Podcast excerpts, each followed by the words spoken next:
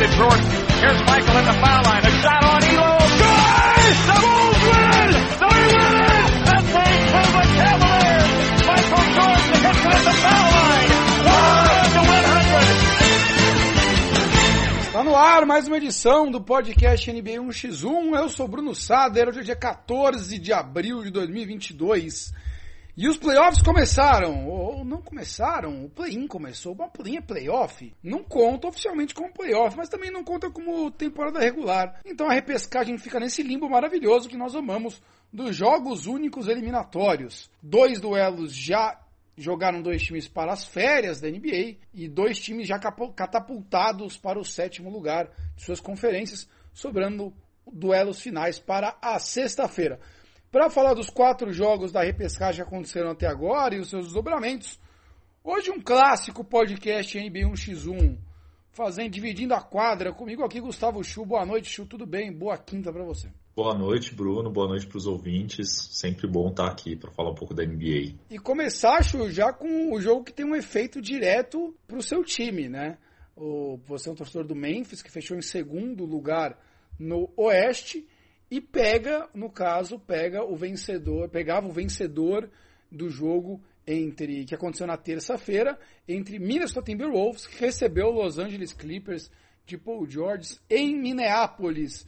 E um jogo disputado, um jogo legal até o final, um jogo com um, um grande anti, antagonista, né? Eu ia falar anti-protagonista, antagonista, que foi o Carl Anthony Towns, que é um dos melhores da liga esse ano e conseguiu ter uma partida tenebrosa, sendo expulso com seis faltas e antes disso contribuindo com 11 pontos e, e cinco rebotes apenas para o time, menos 14 ele em quadra, na atuação pavorosa do melhor do time, o Carl Anthony Towns, e mesmo assim o Minnesota, liderado pelo segundo anista Anthony Edwards, pelos melhores apelidos da NBA para mim, que é o The Ant-Man, o Homem-Formiga, e, e o DeAngelo Russell voltando a seu tempo de protagonismo, os dois liderando o time a uma vitória heróica para cima do Los Angeles Clippers de Paul George, que teve um bom jogo, chutou 34 pontos. O que, que, você achou desse jogo? O Minnesota te impressionou? É o sétimo lugar do Oeste, vai pegar o Memphis.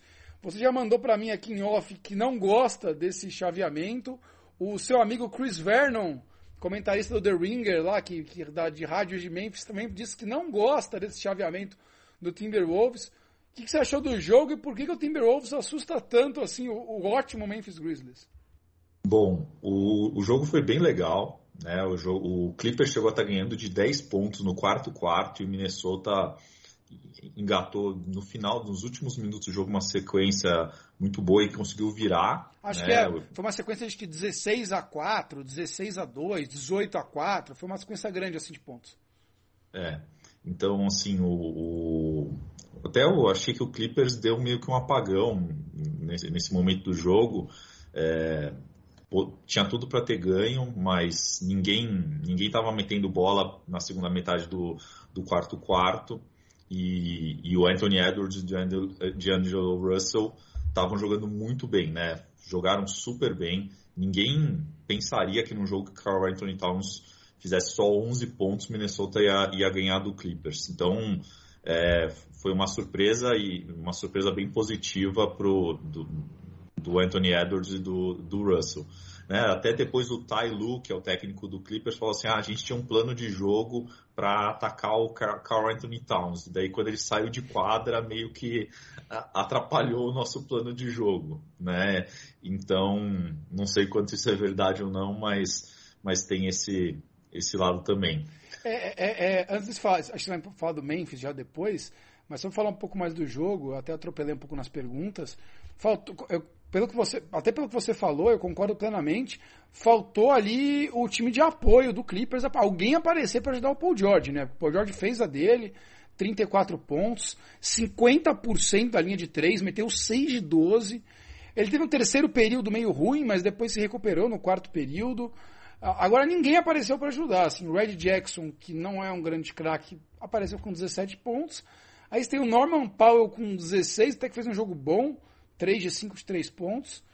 O Marcus Morris um jogo bem apagado com 12 pontos. E aí Covington 9 pontos. E Vika Zubat 7 pontos. O Batum, de quem a gente espera um pouquinho mais, também 7 pontos. O Terence Mann desastroso. Um cara tão importante ano passado nos playoffs, naquele time do Clippers que fez final de conferência. É, menos 16 enquanto esteve em quadra, dois pontos apenas, que nos 15 minutos em quadra. O calor mesmo, o Hartenstein, que é um cara que apareceu durante a temporada algumas vezes zerado. Então faltou assim aquele Red Jackson de playoffs do ano passado, alguma coisa, alguém aparecendo para ajudar o Paul George. Era, era o que faltava para o time ganhar esse jogo que foi apertado até o final.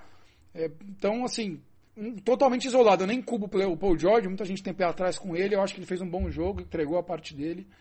É, e o Timberwolves, o Anthony Edwards, uma escolha de primeiro round que parecia um pouco estranha, Chu, você olhando um tempo a, no começo, quando ele começou, quando ele entrou na liga. Será que é isso tudo mesmo? Passei a primeira escolha e tudo mais. E, cara, você olha ele hoje, forte, enterrando, chutando de longe, é, 5 de 11 de 3 pontos, 10 de 21 de, de, de bolas de quadra dois turnovers só no jogo, um cara que ficou com a bola na mão o jogo inteiro do segundo ano, um cara que podia errar muita bola. Assim, já parece um jogador de elite da liga, já parece. E, é muito animador pro time do Timberwolves. E um destaque que eu não dei aqui tem que ser dado é o Patrick Beverly, né? Que nos números não se reflete um absurdo. Sete pontos, 11 rebotes, é, zero roubadas, zero bloqueios. Aliás, uma roubada e um bloqueio menos 5 em quadra, no tempo já que foi em quadra. Só que é o cara que é o motor do time em termos de, de motivação, né? Principalmente na reta final. Ele faz o time ficar concentrado, ele faz o time brigar, ele grita toda jogada, ele rouba uma bola do Terence Mann faltando cerca de um minuto e meio e sai gritando pro ginásio inteiro. Quando acaba o jogo, até o pessoal da, da imprensa americana ficou meio que brincando assim, porque parecia que tinha ganhado o campeonato, né? Ele ganhou dois times que não quis renovar com ele e tudo mais. Ele sai gritando, acaba o jogo, todo mundo vai comentar, ele dá a volta olímpica, sai gritando, gira a camisa, sobe na mesa da arbitragem. Puta festa. Eu acho uma baita figura o Patrick Beverly, show. Não, ele é, ele é o, o coração do time, né? É, o Minnesota sempre era um time que o pessoal falava, ah, Carl Anthony Towns não tem aquela garra, aquela vontade de ganhar, né? É, o Minnesota teve um ano que foi para os playoffs, que foi quando o Jimmy Butler estava lá, que é um cara que também tem mais ou menos esse perfil. Um jogador infinitamente superior ao Patrick Beverly, tecnicamente, obviamente. Mas também tem esse perfil que quer ganhar a qualquer custo, dá 150% de se enquadra. Né? E, e, o Beverly é assim. É, depois a gente pode até falar um pouco da série do Memphis. Eu tenho medo, porque ele, ele Não, pode, tem um pode, histórico pode, aí... pode mandar bala, pode mandar bala. É, tem, tem, tem um histórico aí que tenho medo dele causar alguma lesão no Jamorant, alguma coisa do, do tipo. Mas só voltando no Anthony Edwards, que você tinha comentado, né? O, ele, o que é legal dele é que, assim, você pega como ele, ele, nas duas temporadas que ele fez, ele tem uma trajetória de evolução ao longo da temporada, né? Então, nos dois anos ele, ele começa a temporada talvez mal ou pior e, e, ao longo da temporada ele vai, vai evoluindo e chega no final do ano jogando super bem e esse ano tá, tá jogando num nível num nível super alto. E 20 anos de idade, né, cara? 20 anos, muito novo. E já tá num nível muito legal. Então é um cara que promete muito, ser uma das estrelas da liga realmente, sem assim, sem empolgação assim. É, o ano inteiro dele foi bom e, e só confirmou isso agora. E é, fisicamente, ele é um monstro, né? Ele não é muito alto, mas é muito forte, tem uma impulsão. É, começou aquelas coisas, parece um Lebronzinho, um mini Lebron. Porque ele é troncudo, ele tem um chute longe, ele enterra, ele tromba. E lembra, um jogador físico que faz um pouco de tudo. Chute em guarda, joga de dois, joga de três. É, baita coisas. O pessoal não tem, a, não tem a visão do jogo, o QI de basquete do, do LeBron, né? Ele é um jogador que mas criou arremesso para si mesmo, né? Não é um cara que cria muitas oportunidades para o resto do time. Mas... Até, até, porque, assim, se eu não acho que o LeBron é o maior jogador de todos os tempos, eu acho que ele é o maior QI de basquete de todos os tempos. Pau a pau, sei lá, com o Magic, com talvez o Karim, mas é, o Michael Jordan não tem o QI de jogo do LeBron, né? Então eu acho perdoável.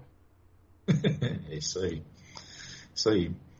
Mas como, como a gente estava falando, é, eu, eu não acho que, que esse Minnesota é um time legal para o Memphis pegar. Acho que eles vão, vão dificultar bastante a vida do Memphis na temporada regular. Dos quatro jogos que eles fizeram, cada time ganhou dois. Né, e o Minnesota meteu uma sacolada no Memphis. Acho que teve um jogo que ele ganhou de uns 30 pontos, se eu não me engano. Então, é adversário difícil. O Memphis É, por mais que tenha o Jaron Jackson, que é bom marcador, o Steven Adams também, que é muito forte no garrafão, não tem um cara que vai parar o, o Towns, né? E na temporada regular sofreu muito também para parar o D'Angelo Russell. Né? Ele, ele, teve médias altíssimas de pontuação contra o, contra o Memphis, mas aí também tem um, tem um ponto que nesses, nesses quatro jogos o, o Dylan Brooks, né, que é um jogador excelente marcador, um cara chatíssimo, assim, que fala, fica falando na orelha do, do adversário. Fisicamente inteiro, muito forte, né? Fica em cima do, do jogador na marcação. No, no, ano passado fez um trabalho excelente no Steph Curry, no jogo de play-in também. É, não jogou nenhum dos quatro jogos, então talvez seja um, um ponto positivo aí para o Memphis. Mas eu, como torcedor do Memphis, preferia até pegar o, o Clippers. Eu acho que, que é um, é um matchup mais, mais fácil, cara, o, jogo, o estilo de jogo do Memphis encaixa melhor no, no Clippers, né? O, o, o Patrick Beverly é excelente marcador, agora está um pouco mais velho, mas ainda assim é um cara que dificulta muito a vida do armador adversário e nos jogos que fez contra o Memphis dificultou bastante a vida do Morano. Então eu acho que não vai ser fácil, assim. Eu acho que o Memphis passa, mas, mas vai ser uma série bem disputada. Eu tô com você, eu acho que o Memphis passa. Eu, eu não sei se vai ser uma série disputada de ser 4 a 3 e tudo mais, mas acho que não vai ter jogo fácil, sabe? Eu não acho que vai ter sacolada. É. É, a não ser assim. O, eu tava ouvindo hoje o podcast do Bill Simmons e ele tava já pegando no pé do Cal Anthony Towns, chamando ele de Patrick Ewing 2.0, ganhou o selo Patrick Ewing de pipoqueiro e tudo mais. O Bill Simmons que é de Boston, né? Pegando no pé dos jogadores de Nova York. Mas, assim, se o Towns fizer o que ele fez nesse jogo, ou seja, nada, desastre, eu acho que Memphis passa com 4 a 1 sei lá, sem dificuldade. Mas eu acho que não vai acontecer. Pode acontecer um ou outro jogo, mas eu acho que o Towns vem para jogo e aí é o melhor ano da vida do Towns esse ano, está sendo. Então eu acho que ganhou a competição de três da liga, fica se chamando de MVP. Então eu acho que é uma série chata que vai desgastar, mas eu acho que o Memphis passa em todo caso. Até ele chegou até a falar que ele é o maior pivô arremessador de todos os tempos, né? Não sei se é para isso, né? Tem caras como o Dirk Nowitzki né, na história do NBA, mas, mas ele é muito bom jogador. É um pouco ousado os comentários para quem não fez porra nenhuma, no quem não chegou no segundo round de playoff na vida, né? Mas tudo bem, o Carl Anthony Towns vai conquistando seu espaço. Vamos ver se ele aparece para jogo agora nos duelos contra o Memphis, que são só semana que vem. Porque o Clippers que a gente falou que perdeu tem a sua segunda chance, tem a sua segunda vida contra o vencedor de Pelicans e Spurs. O jogo aconteceu ontem em Nova Orleans. E, para minha tristeza, a vitória do New Orleans Pelicans para cima do San Antonio Spurs, que está eliminado. Já começa o papo de último jogo do Popovich e tudo mais. É, o, o, jogo começou muito equilibrado. Lá pelo meio do, do, do, jogo, o Pelicans abriu um pouquinho, mas não foi muito, quase cerca de 10 pontos no intervalo. E aí no terceiro quarto a questão o jogo desandou. O Pelicans chegou a abrir mais de 21, 22 pontos. E, e cara, e, e, time do Popovich é foda, porque ele tem o controle mental dos caras e treina os caras de um jeito que o time não morre, os caras não desistem porque o time está muito atrás. E se você não se. E, e, e, na entrevista, acho que foi muito legal, porque na entrevista é, do, do, terceiro quarto, que foi a entrevista do técnico do Pelicans, daquela obrigatória que tem que rolar na quadra, do terceiro para quarto período, que nem rola do primeiro do segundo com o técnico do visitante, o técnico do Pelicans, que faz um excelente trabalho, que é o. Uh, Willie Green. Willie Green, Willie Green, Willie Green. Willie Green, uh, aliás, já vou comentar, faz um ótimo trabalho. Ele chegou e falou: Cara, a gente tem que continuar jogando basquete. Não é porque a gente está na frente de 20 pontos que está ganho. Se a gente der bobeira, esses caras voltam no jogo. Não deu outra. O Spurs fez uma sequência de 16 contra 1, 16-1 pontos no jogo. A diferença ficou em 6 virou um cemitério de desespero o ginásio do Pelicans, faltavam cinco minutos para acabar, que já é um dos estádios mais ginásios mais frios da NBA, embora ontem tivesse animado. E o Spurs teve umas duas, três bolas para deixar a diferença em quatro pontos e, e, a, e o jogo está totalmente quase empatado. Mas aí faltou um pouco a experiência, faltou um pouco a, a cabeça no lugar, um pouco de afobação dos líderes do time. O Pelicans, o Brandon Ingram colocou três bolas seguidas e ali acabou o jogo praticamente. Rapidamente do Spurs, que já está eliminado, né? Acho que não precisa nem perder muito tempo, mas Eu não me desespero como torcedor, é um time muito novo, 24 anos de média de idade no time, me lembra o Memphis do ano passado, um jogo horrível do DeJounte Murray, que hoje é o líder do time, foi pro All-Star Game, e fez um jogo muito ruim o tempo todo, tijolada de 3 o tempo todo, 5 de 19 de quadra, 1 de 5 de 3 pontos, de 3 pontos, e aquele acertou, ele tava 0 de 4, ele meteu, a bola final foi nos últimos 50 segundos, que ele meteu o jogo já perdido. É, assim, uma partida para esquecer do Murray, infelizmente, faz parte, ele é muito novo ainda, ele tem 20 e poucos anos, ele vai crescer muito, já é o melhor do time, já é um All-Star. O segundo melhor do time, o Keldon Johnson, um jogo pavoroso também, ainda fez. O Murray acabou com 16 pontos, o Keldon acabou com 15, mas 6 de 20 do Keldon, 0 de 5 de 3 pontos. Então, assim, muito mal no jogo os dois, que são os dois pilares do time hoje. E, e, e normal, a bola era na mão deles, a pressão era em cima deles. Quem apareceu e jogou tanto quanto eles foi em minutagem e foi o grande é, desafogo do time foi o Devin Vessel. O Keldon Johnson está no terceiro ano na liga, o Vessel está no segundo, foi draftado ano passado pelo Spurs, moleque de 20 anos também, e jogou demais, 23 pontos, 7 de 13 chutou, de 3 até a mãe dele, o jogo inteiro de 3. O cara fez 23 pontos, 21 foram de 3. Não fez cesta de 2, tentou duas e errou, por exemplo, pra ter uma ideia. É, um turnover apenas, então jogou muito bem o Devin Vassell. E, e o Jacob Porel, no garrafão, apesar do Valenciunas ter dado um trabalhão para ele no terceiro período, fez uma sequência boa. E o, o Potter fez um ótimo trabalho, 7 de 10 de quadra, uh, um tocaço no Valenciunas quase no final do jogo. Daqui, o Valenciunas foi enterrar, ele bloqueou.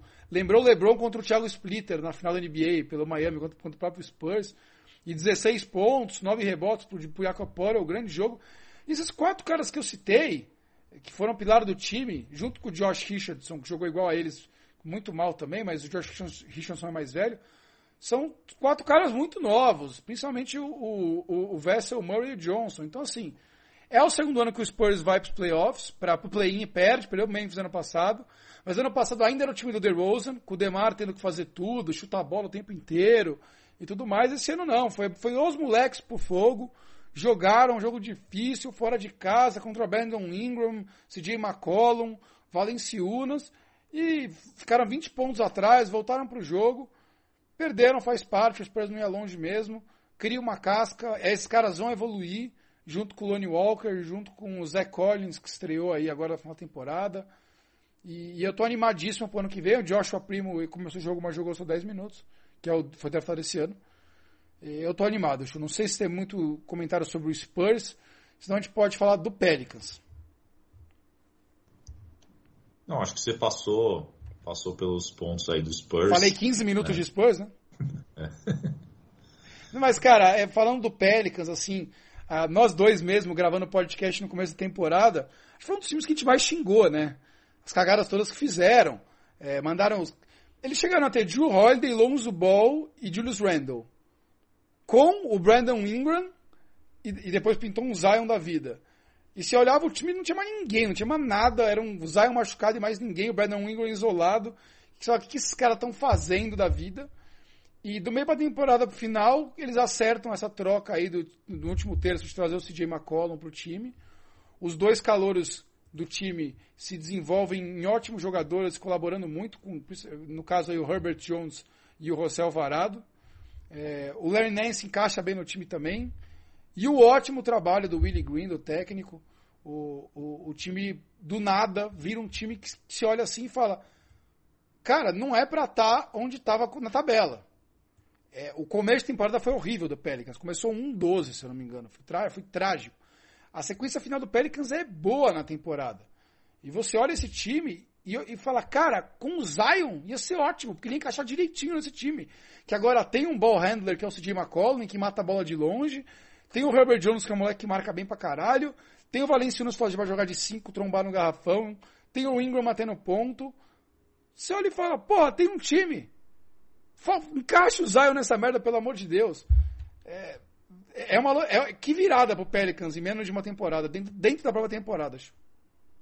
É, eles começaram muito mal. No momento da temporada eles estavam com 8 vitórias e 21 derrotas. Né? De lá para cá eles eles ficaram mais ou menos em 50% de vitórias, né? Então é um time médio, um time médio e não tem e, tá, e jogou a temporada inteira sem o seu melhor jogador, né? Que é o que é o Zion. Não sei se você viu alguns vídeos é, do aquecimento do jogo, o Zion dando enterradas, windmill, 360.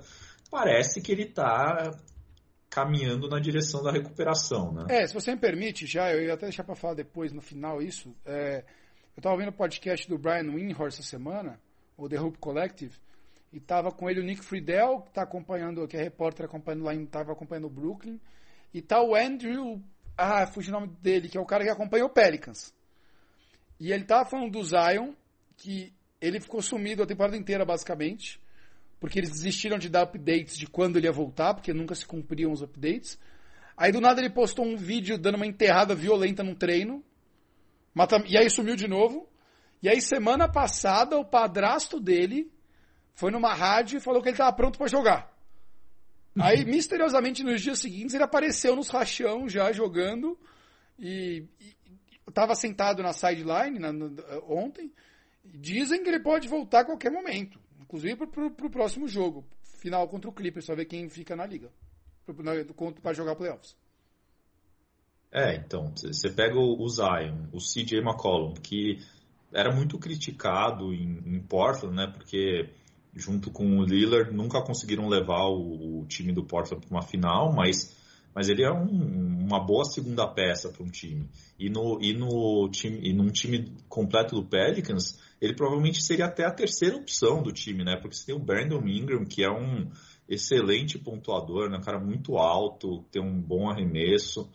É, então, você, pega um time que tem tem uma cola como terceira opção. E ainda o Valanciunas como uma quarta opção, né, de luxo, um pivô que está no segundo ano consecutivo. Ano passado fez uma temporada ótima pelo Memphis, esse ano também uma temporada boa pelo pelo Pelicans, né? Aquele cara que todo jogo vai conseguir 20 pontos, 10 rebotes, é um reloginho. E a ironia, e a ironia, Chu, e a ironia foi ele um, um, dos principais jogadores contra o Spurs no jogo de play ano passado que tirou o Spurs. E agora ele foi pro Pelicans e foi um dos principais em quadra. Não, não ficou nem perto do CJ McCollum, que fez 32 pontos, ou do Ingram, que fez 27, mas fez um ótimo jogo com 22 pontos e 14 rebotes. É.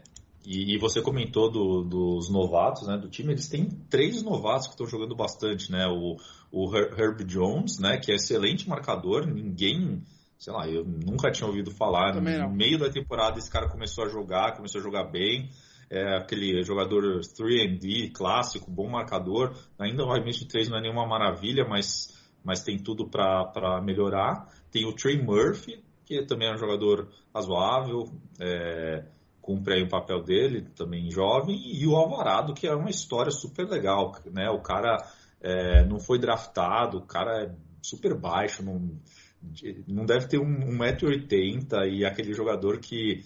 É, é 100% é, espírito, né? Ele, ele dá 150% de si e é um jogador muito inteligente também, né? Você vê aqueles lances que ele é, chega por trás do outro jogador para roubar a bola, né? Jogadas clássicas, lembra até uma... Quem, quem, nunca viu, veja José Alvarado no YouTube, só joga José Alvarado, vai sair, o, o time repõe do fundo do quadro e ele fica escondido na quina da quadra, bem no cantinho, perto do banco de reserva, os caras repõem a bola e ele sai vindo por trás, tipo, pega-pega assim por trás escondido e rouba a bola. Puta, é incrível, cara.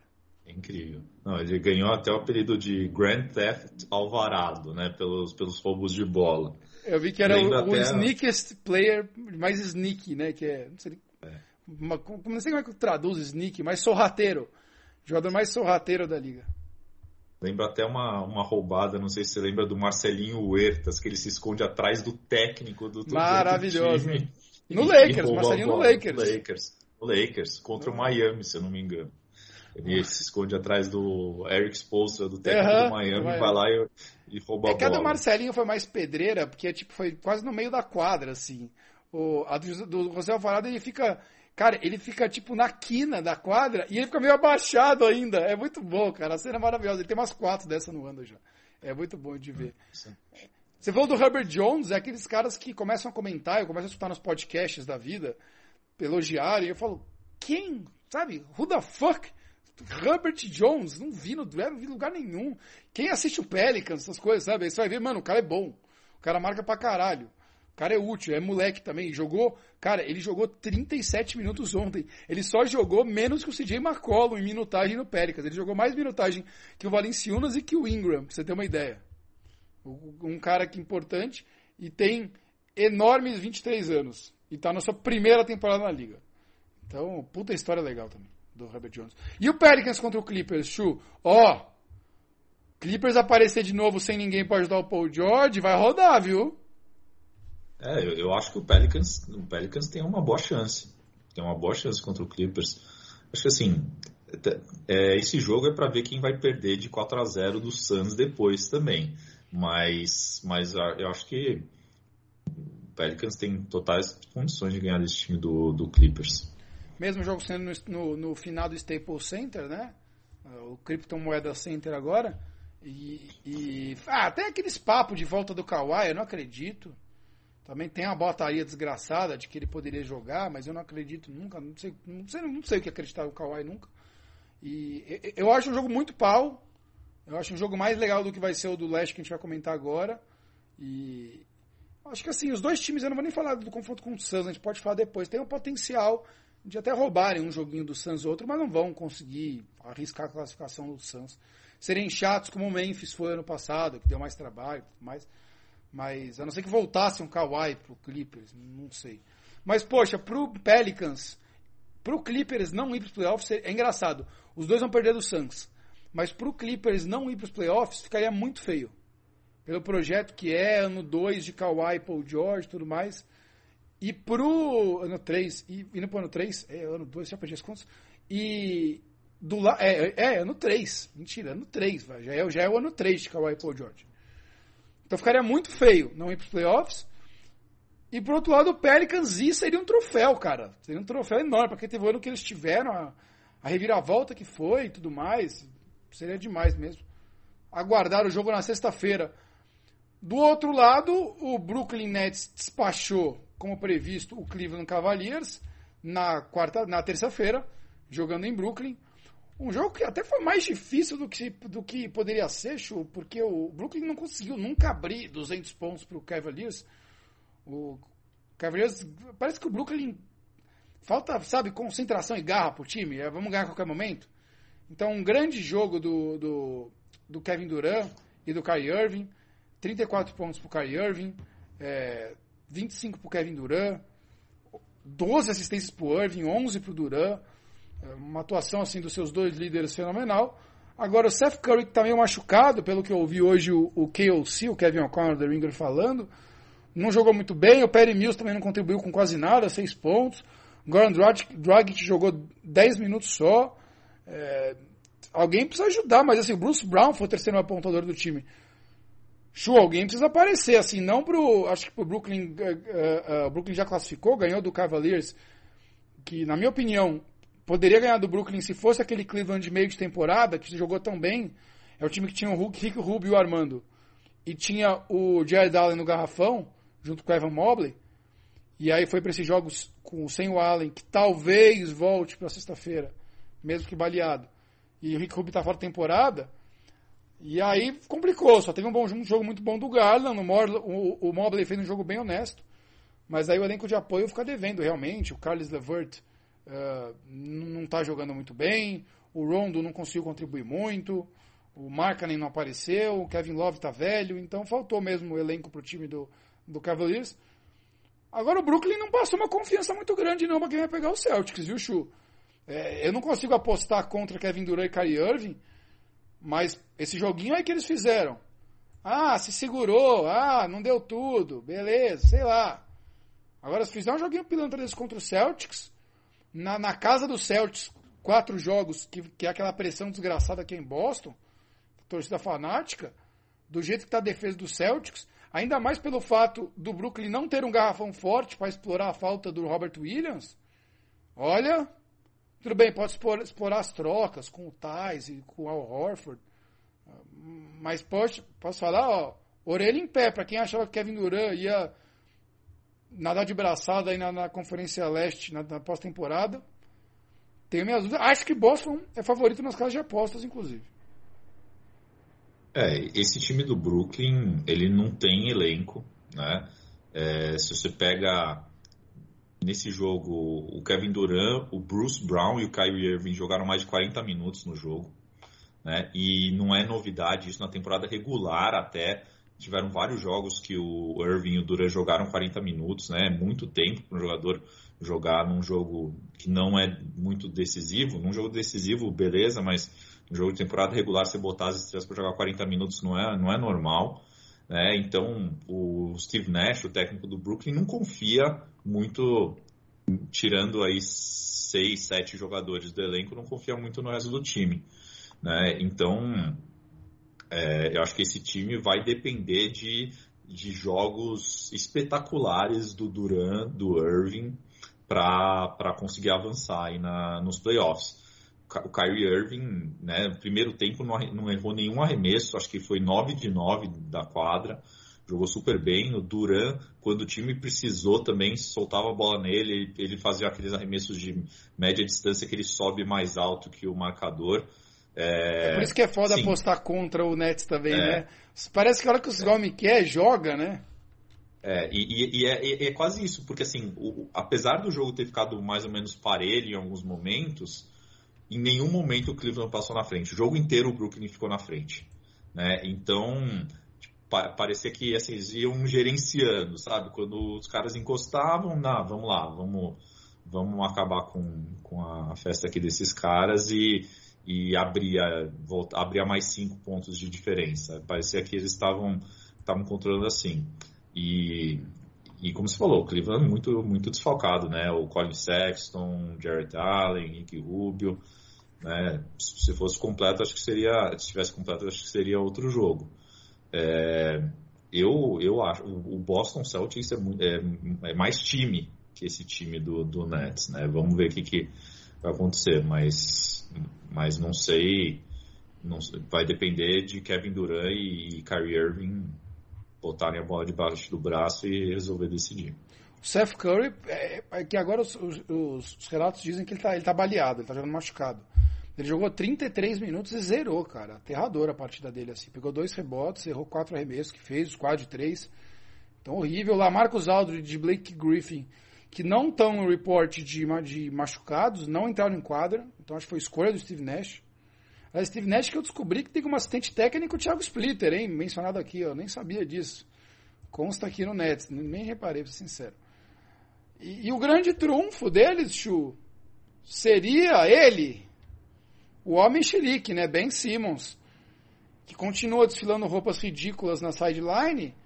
Só que assim, tem gente que fala, ah, tá quase jogando. Se o Nets passar, joga agora contra o Boston. Se precisar jogar 15 minutos no jogo 4, joga.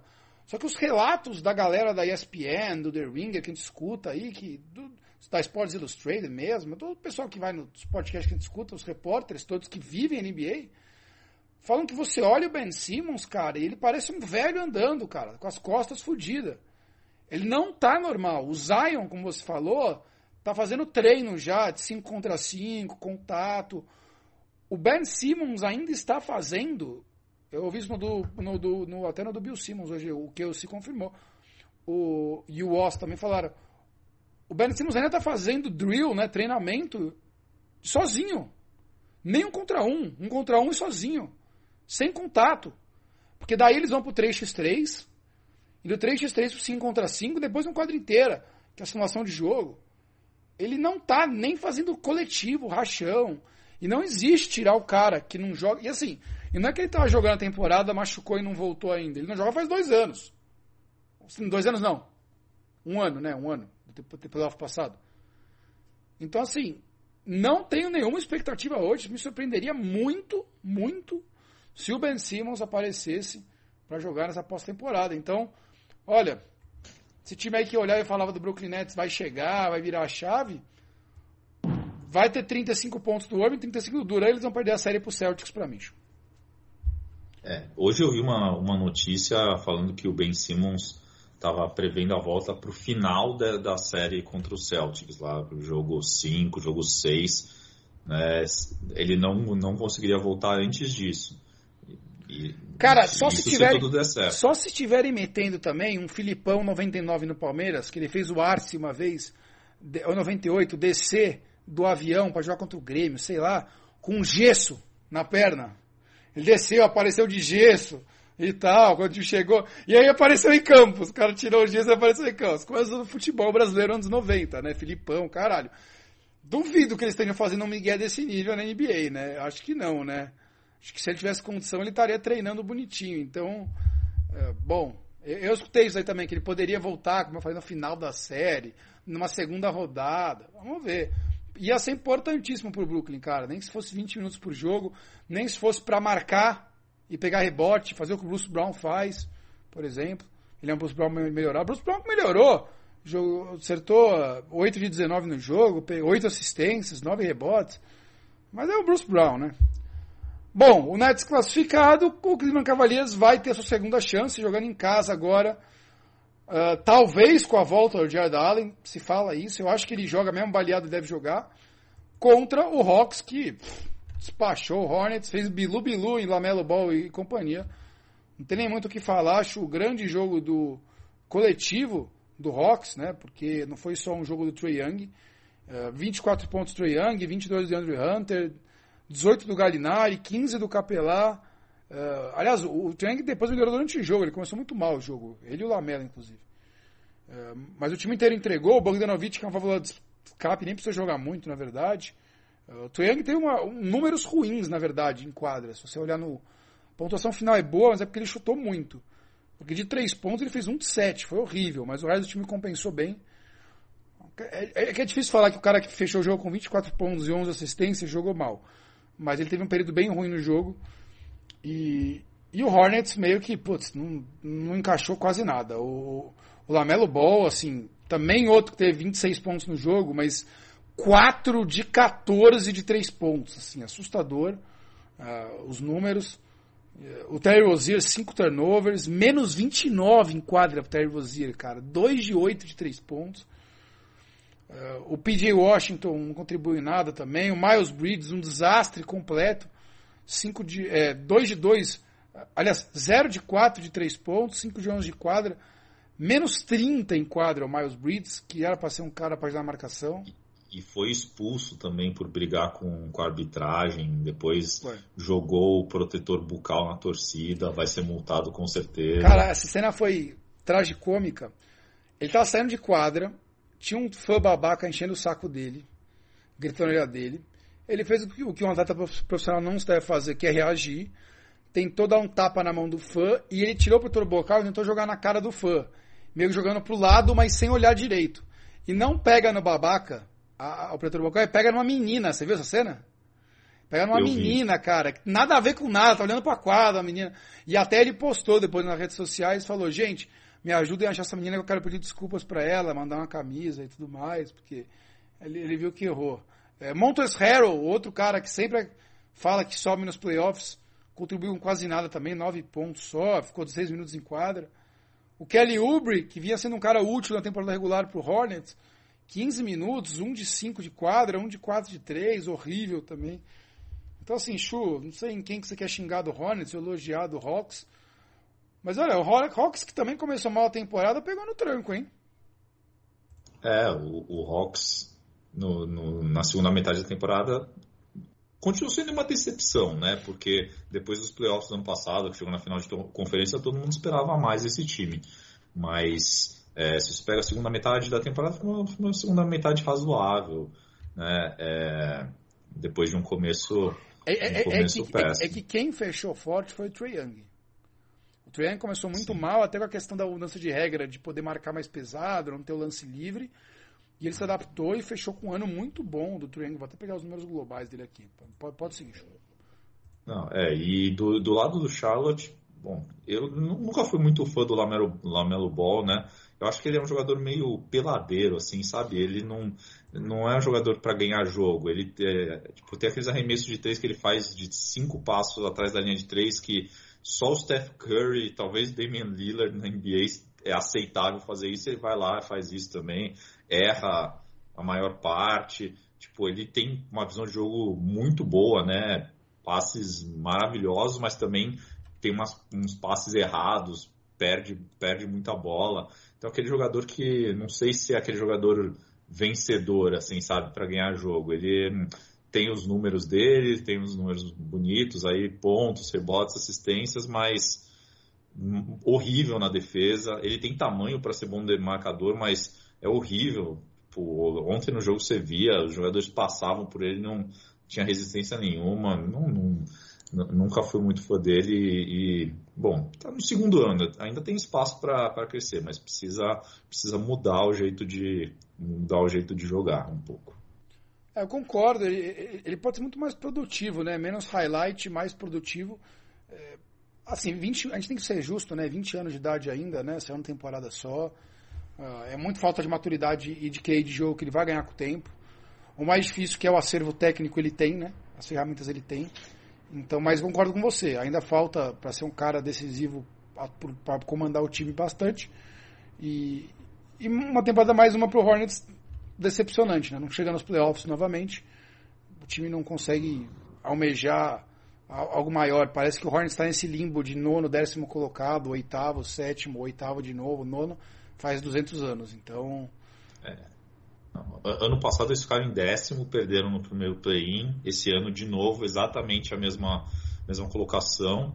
Né? E, e, o problema disso aí é que tipo, eles também não têm escolhas muito altas no draft. Né? Eles estão lá naquele meio do bolo. É, não, o time não é ruim o suficiente para pegar uma outra estrela para colocar do lado do, do Lamelo. Eles ficam aí nesse, nesse meio, nessa mediocridade, né? É, trouxeram o Gordon Hayward, que era para ser um, um, segundo, mas também ele muito difícil ele ficar em quadro. Machucado de novo, nem jogou é. de novo. Salário alto, salário merda. Que, que cagada, Gordon Hayward. É, e, e, o Hawks, é, que deve ir sem o John Collins, mais uma vez, pro, pro jogo contra o Cavaliers, acho que vai ser um jogaço, Chu. E assim, hoje eu boto meu dinheiro no Hawks, viu? Eu acho que o time tá. Como o time tá mais encaixado, eu acho que o Cleveland tem sido muito irregular desde que perdeu o Jared Allen. Mesmo que o Allen jogue, eu acho que não vai estar 100%. Se o Clippers e, e, e Pelicans vai ser um jogaço para mim. E esse Hawks e, e Cavaliers vai ser um jogaço também, cara. O Young tá numa sequência animal. O, o time tem outros jogadores bons. É, Acho que vai ser. O clima vai ser legal em Cleveland, mas vai ser um grande jogo na sexta. Quem que você aposta? Você apostou no Pelicans do outro lado. E aqui? Você vai, no, você vai no, no, no seed mais baixo também? Vai no Hawks? Eu tô com você também. Eu acho que esse time do Hawks está. É, hoje é um time melhor que o Cleveland. Eu apostaria no, no, no Atlanta mesmo o jogo sendo, sendo em Cleveland. É, é, esse time do, do Hawks é um time bem, bem completo, né? Tem jogadores bons em todas as posições. É, eu, eu, gosto bastante desse time, desse, desse time do Atlanta. Acho que pode, pode surpreender. O problema é que, que vai ficar com a oitava colocação, né? Vai pegar o Miami na primeira, vai ser difícil, mas por exemplo, se em outra, com oh, outro chaveamento o Hawks, até o acreditava. O Hawks assim. tirou o Sixers ano passado, hein? É, Vamos ver, assim, eu, eu acho que, que tem, tem chance de, de, de dificultar. Trey Young é um excelente jogador, né? Um cara, um dos melhores pontuadores da NBA, como você falou, né? Ele é cava muita falta, né? E quando, quando o pessoal mudou as regras no começo do ano, ele sofreu, mas, mas se adaptou, muito bom arremessador. Pô, se, se ele jogar no mesmo nível que ele jogou nos playoffs do ano passado, esse time da Atlanta vai, vai dificultar a vida de, de quem quer que ele pegue. Serão grandes jogos, play-in um sucesso de Fórmula mais uma vez, todo mundo falando disso. E, e aí a gente vai fechar para a semana que vem começar os playoffs da NBA. A gente volta semana que vem para já falar dos confrontos definidos e começo dos playoffs. Não percam na sexta-feira à noite, rodada dupla aí. É, Los Angeles Clippers recebe o New Orleans Pelicans e o Cleveland Cavaliers. E que, poxa, eu fico triste pelo Cavaleiros, porque era um dos times que eu mais gostava de ver durante o ano, Chu. Mas aí sem o Allen 100%, sem o Rick Rubio para armar o time, ah, por mais que o Garland esteja jogando bem, acho que vai faltar um pouco pro, pro, para o time do, do Cavaliers, infelizmente. Mas Hawks e Cavaliers também, numa dessa também o Galo não mete 200 pontos, o Cavaliers passa, isso é uma história legal. Serão dois grandes jogos na sexta-feira. Certo, esse time do Cleveland, ele já superou muitas expectativas de qualquer um que tinha para essa temporada, time muito novo e não, não, é, não é a última oportunidade. É, que- é que o time chegou a ser segundo colocado durante o ano, né? Lá no meio do ano, na temporada. Sim. Não sei nem se chegou a liderar, mas chegou lá em segundo, terceiro. Então você vai falar, caramba, o Cleveland vai. Eu já tava vendo o Cavaleiros na final de conferência, assim, do jeito que os caras estavam jogando. E meio que desandou. Mas tudo faz parte, muito novo todo mundo, né? Sim. Bom, é isso aí. Gustavo Chu, muito obrigado. Acho que conseguimos repassar aqui 50 minutinhos, um pouquinho menos, na verdade, uns 45, tudo que aconteceu de melhor nessa, por enquanto no play-in. A gente volta semana que vem para curtir, depois de muito ovo de Páscoa, chocolate e descanso, para começar a falar dos playoffs da temporada da NBA, a hora que todo mundo quer começar a assistir basquete. Os playoffs 2022, vem aí. Um abraço, Chu! Um abraço, Bruno. Um abraço para os ouvintes. Sempre um prazer participar aqui do podcast. O NBA 1x1 você escuta no Spotify, Google Podcast, Apple Podcast, onde quiser. Você assina o feed e acompanha novas edições. Voltamos semana que vem. Um grande abraço. Tchau, tchau.